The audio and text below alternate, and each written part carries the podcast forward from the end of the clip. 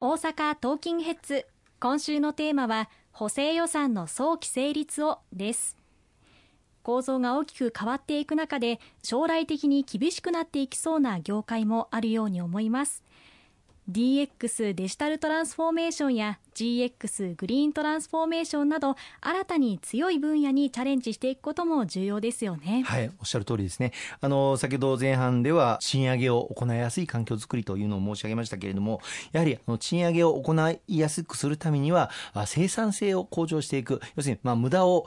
しっかりなくして筋肉質にしていくということも非常に大事になってきます。また新たな分野にしっかり投資をして成長のこの今後の日本の経済成長にしっかり乗っていくということも重要だと思います。その両面から考えて、やはり DX、GX、これを力強く後押しをしていきたいというふうに思います。なかなかこの DX、何をやったらいいんだろうと、デジタル化といってもですね、わからない、あるいは精進化、まあ、人手が足りなくて本当に困っているけれども、どういうふうに精進化していったらいいかわからない、IT、ロボット、そういったものはいろいろあるのは、なんとなく聞くけども、うちの、まあ、中小企業で一体どういうものが適切なのかわからないという声がたくさんございました。そこで今回は、あの、精進化、省力化にどういう設備があるのか、どういう投資を行うと、この業界、例えば飲食店とか、あるいはスーパーとか、あるいは介護事業所とか、こういったところでは、こういう精進化する IT のツールがありますよというのを、カタログで国の方でまとめて作って、選んでいただくということを後押しをしていきたいというふうに思います。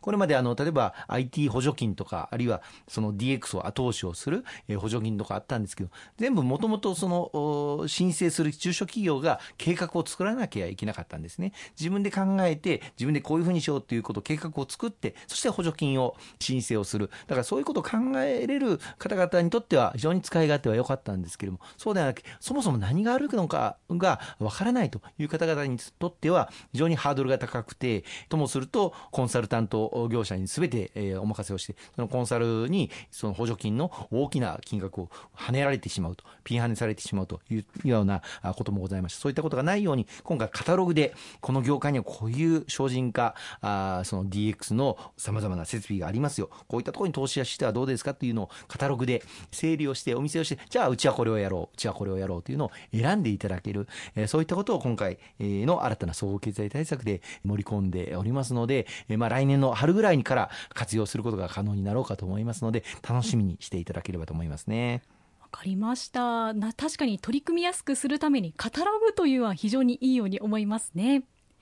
また賃上げがうまく機能していくことで様々な問題が解消されていきそうです。将来担う人材についても生き生きと働くことができるようになりそうですね。はい、まあ、何度も繰り返しになりますけれども今の日本の経済で賃上げをどう構造的に実現をしていくのかということが非常に大事になります。そして働かれている方にとっても新しい成長の機会というものを手にしてそして挑戦をしていく、えそしてそれによって新しい能力を身につけてより高い処遇の分野に移っていく。リスキリングということが非常に注目されておりますけれども、学び直しをする、研修をして、新しい分野に挑戦をしていく。そのことによって、新しい処遇を受ける、能力の高い方が、その能力に見合った処遇、高い処遇を受けることができる、そういう社会にしていくことで、国民の皆様、社会全体の賃金上昇の流れも後押しをしていかなければいけないというふうに思っています。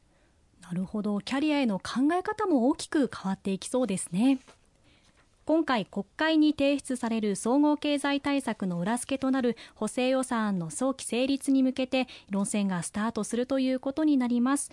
先駆けて8兆8750億円を国債の増発で手当てするとの情報が出ていてなんとなく不安が広がっているような気がするのですがこのあたりはいかがでしょうか、はい、今回あの新たな総合経済対策を取りまとめてそしてその予算上の裏付けとなる補正予算を提出させていただいております。その財源として国債を8兆円超新たに発行するということが、まあ、大きくニュースで報じられたのでまた借金を増やすのかというお声が多々ございます。しかしあの、まあ、よくよく客観的に見ていただければあの実は去年あるいは一昨年はこれはコロナ禍ということもあったんですけれども新規国債発行額は200兆円をあの上回っておりました。今年の当初予算での国債発行額は36兆円。今回8兆円国債を新たに発行しても44兆円45兆円程度にとどまるということ。また合わせて税収がこの3年間過去最高の増収額を記録を続けております。昨年は70兆円の税収がありましたし、またこの経済の好調さによって、今年もこうした状況が継続するのではないかという見通しもございます。こういった中にあって、まあ、今回新たに8兆円の国債を発行させていただくというものですけれども、日本の抱えている国債発行残高というのは極めて先進国の中でも高いものでありますので、その借金を減らしていく、財政の健全化を目指していくということは同時並行で進めていかなければなりません、なりませんけれども、今大事なのは財政の健全化を実現するためにも、日本の経済の好循環を図っていかなければいけない。日本の経済をより成長させて、そしてより企業の皆様に税金を納めていただいて、そしてそれによって財政の健全化を図っていく。そのためには企業が成長していただかなければいけないので、そこをまずはあ投資をしていきたい。この順番を間えてはいけないというふうに思っています。なるほど。目標は経済の好循環化ということなんですよね、はい、経済の好循環を図ることによって結果として財政の健全化も実現をしていくということ。財政の健全化を旗を下ろしたわけでは全くないということはご理解をいただきたいと思いますね。わかりました石川さんも大阪に戻られてさまざまな声を聞いてこられると思います、まあ、物価高与える影響本当に大きいものがあると思っていいでしょうか？はい。まあさまざまなお声をいただいております、まあ、物価高の中で、えー、本当はお給料上げたいけど上げれないというお声。またパートやアルバイトをされている方々の中にはお給料が上がっても毎年年末になると年末調整で就業時間をあの低く抑えられる。106万の壁130万の壁と言われるようななその壁を越えないように就業時間を調整される方というのがたくさんいらっしゃいました。そうするとせっかくお給料が上がったとしても働く時間を制限することによって何も収入は変わらない。それどころか働く時間を制限する方が増えると企業さんにとってはただでさえ人手不足なのに働いてくださる方々が